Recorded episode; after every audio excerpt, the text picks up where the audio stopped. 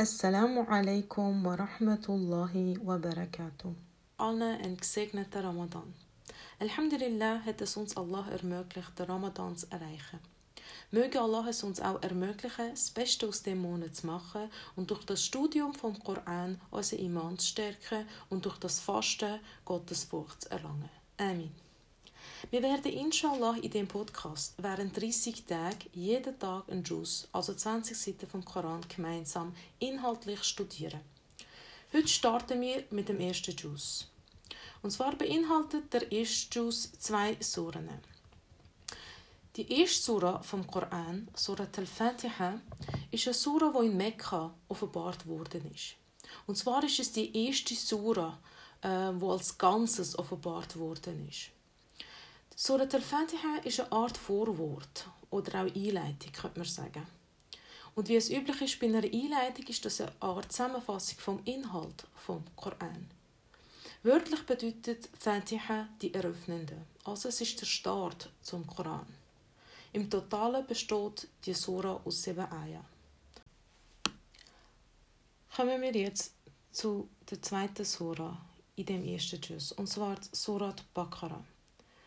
Surat Baqarah ist eine medinensische Sura. Was heißt das? Es ist eine Sura, die größtenteils in Medina offenbart worden ist, und zwar in den ersten zwei Jahren nach der Hijra, also der Auswanderung.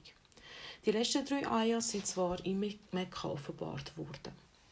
Surat al-Baqarah ist die längste Sura im Koran und besteht aus 286 Ayah, also Verse. Eine Vielzahl den Themen werden behandelt in dieser Sura. Darunter auch viele rechtliche Fragen, aber auch Erzählungen über die Propheten Adam, Abraham, also Ibrahim und Mose. Wörtlich bedeutet der Titel, also Bakara, die Kuh. Und der Name hat die Sura eigentlich vom Gespräch zwischen Musa a.s. und den Israeliten, also den Beni Israel, ähm, wo sie über die Kuh diskutieren, wo sie haben sollen opfern.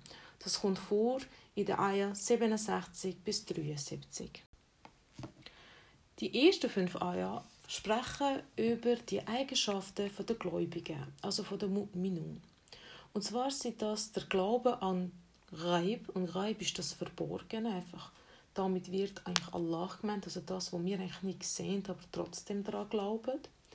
Dann ähm, das Verrichten vom Gebet, das Entrichten von der Sekatspende, und der Glaube an das, was offenbart worden ist, also der Koran, der Glaube an, an das Jenseits, also die Achira und das Folgen an die Leitung von Allah. Und denen wird es gut gehen. Die nächsten beiden Eier, also Eier 6 und 7, sprechen von den Eigenschaften der Ungläubigen, also der Käfirun. Und es ist egal, ob ein Prophet zu ihnen kommt oder nicht, sie werden nicht glauben. Darum tut Allah ihnen aus Herz und Ohren versiegeln und legt das Tuch über ihre Augen und es erwartet sie eine harte Strophe. Von Ayah 8 bis 20 wird über die Eigenschaften der Heuchler, also der Munafikun, erzählt.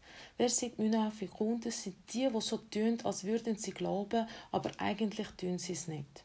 Wenn sie unter den Muslimen sind, sagen sie, sie glauben, aber wenn sie allein sind, sagen sie zum Shaitan, sie sagen mit ihm. In Ayah 21 und 22 wird Allah erwähnen, wie er die Menschen und auch die Welt erschaffen hat und verlangt darum von den Menschen, ihm zu dienen und sich vor ihm zu fürchten. In den folgenden Versen 23 und 24 tut Allah diejenigen, die nicht daran glauben, dass der Koran eine Offenbarung von Allah ist und es bezweifeln, herausfordern, mit einer Sura vor gleicher Art zu kommen. Und wenn sie es nicht machen können, und sie werden es nie können machen, sollen sie sich vom Höllenfeuer fürchten, dort er ihnen mitteilen. Ähnliche Herausforderungen kommen auch an anderen Stellen im Koran vor, wie wir das dann inshallah in den kommenden Tagen auch werden sehen. Im Ayah 25 spricht Allah vom Paradies und von ihren Bewohnern, also der rechtschaffenen Diener. In den Versen 26 und 27 wird das Gleichnis von der Mücke erwähnt, was für gewisse eine Rechtleitung kann sein und für andere aber eine Irreführung. In den darauf folgenden beiden Versen, also 28 und 29, spricht Allah davon, wie er uns in erster Linie aus nichts erschaffen hat und uns auch nach dem Tod wieder erschaffen wird. Dann sagt Allah, Wie kommt es, dass ihr nicht glaubt, obwohl ich euch und alles andere erschaffen habe? Die folgenden Ayas, also Ayah 30 bis 39, erzählen von der Erschaffung von Adam a.s.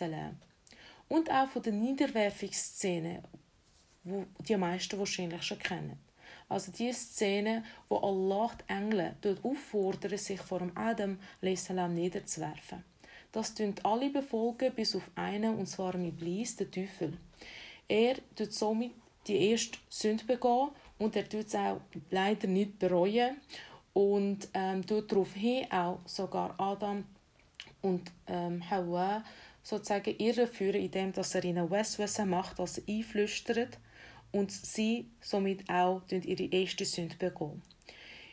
Im Unterschied zum Shaitan, zum Iblis, tun aber Adam und Eva ihre Sünde bereuen, bitten Allah um Vergebung und Allah tut ihnen vergeben, aber resultierend ähm, auf ihre Sünde werden sie vom Paradies äh, ausgeschlossen und landen auf der Erde, also auf der Dunya, auf der Welt.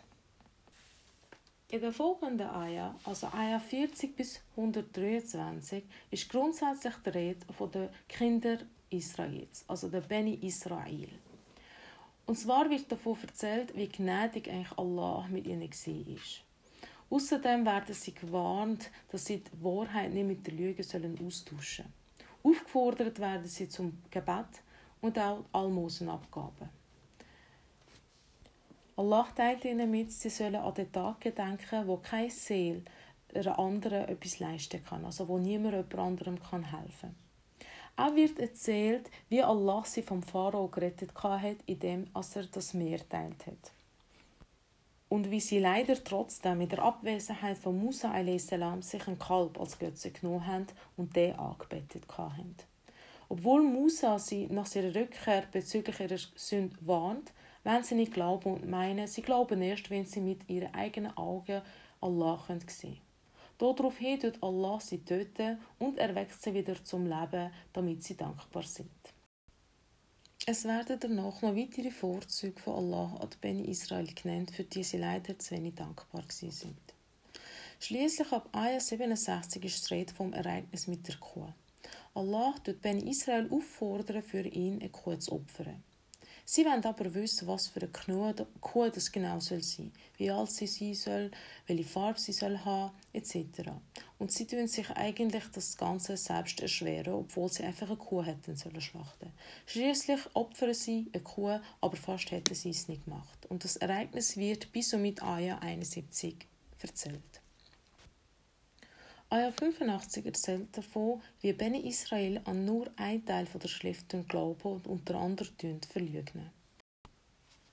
Im Aya 96 wird vom Wunsch der Beni Israel erzählt, nach einem langen Leben. Allah teilt ihnen mit, dass auch wenn sie immer am Leben würden bleiben, der Strafe nicht könnten entkommen. Auch wird in den folgenden Versen erwähnt, dass die meisten von ihnen nicht wirklich glauben und spätere Gesandte von Allah ablehnen wo eigentlich die Offenbarung, die sie erhalten haben, würden bestätigen. In Ayah 112 ist die Rede vom Seher, also der schwarzen Magie. Da wird betont, dass schwarze Magie nur mit Allahs Erlaubnis kann wirken. Zwischen Ayah 113 und 118 wird davon erzählt, wie gewisse behaupten, Allah hätte ein Kind. Ab Ayah 124 beginnt dann die Geschichte von Ibrahim a.s. Es wird erzählt, wie er von Allah auf unterschiedliche Art und Weise geprüft worden ist und wie er jede Prüfung erfolgreich bestanden hat und darum belohnt worden ist. Außerdem erzählen die Verse die Geschichte vom Wiederaufbau der Kaaba und der Ernennung von Mekka als ein heiligen Ort. Auch wird das Bittgebet von Ibrahim a.s. erwähnt, indem er Allah darum bittet, dass er einen Boten für die Araber schicken in den folgenden Versen wird erzählt, wie Juden und Christen dort behaupten, dass es nicht möglich sei, dass Allah einen Prophet aus einer anderen Nation als die von den Kindern von Israel würde schicken. Darum tun sie den Muslimen sagen, sie sollen entweder Juden oder Nazarener, also Christen werden, um von der Recht geleiteten zu sein. Daraufhin tut Allah ihnen antworten. Tut ihr behaupten, dass Ibrahim, Ismail, Ishak und Jakob auch Juden und Christen sind? Wisst ihr es besser oder Allah? Allah teilt ihnen mit, dass er Bescheid weiß über ihr Handeln. Und somit endet eigentlich auch der erste Juz. Wir sind angelangt an der Ayah 141 von der Surat al-Baqarah. Barakallahu fikum fürs Zuhören. Möge Allah mir vergeben, falls ich etwas vermittelt habe, wo nicht korrekt war, falls ich mich nicht richtig ausgedrückt habe. Ich bitte euch um Dua.